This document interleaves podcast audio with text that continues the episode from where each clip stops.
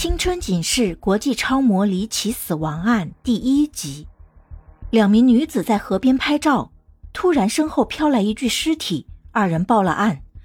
警察很快赶到现场，发现现场被围观群众破坏得非常严重。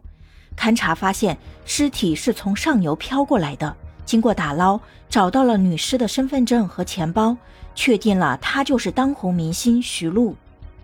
经过法医尸检，确定死者死亡时间为昨天晚上九点到十二点之间，死亡原因为尖锐物刺入导致气管破裂，肺部没有发现水藻。他是死后被抛入水中的，而身上的伤口则是河里的石头碰撞造成的。警员一休检查死者物品时，发现了不对劲的地方。奇怪，此刻应该出现在哪里？现在呢，却在乡下的河流里发现，当然奇怪。我不是说这个，我是说这手链。你不觉得吗？这个手链和死者的国际超模的身份完全不符。还有，死者身上其他首饰全都没有，钱包里连个钢镚都没有。所以，我觉得这个犯人不一般。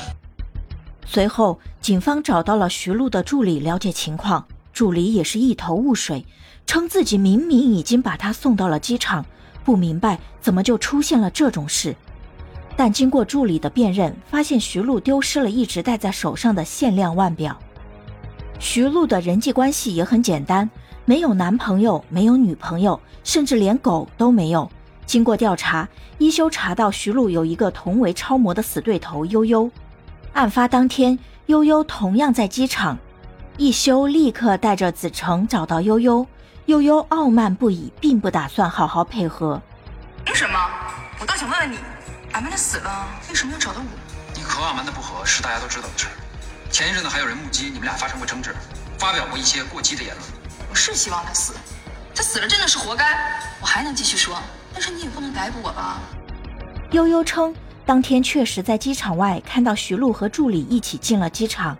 而自己接到男友后就一起回家了，家中的监控和男友都能为自己证明悠悠没有作案时间。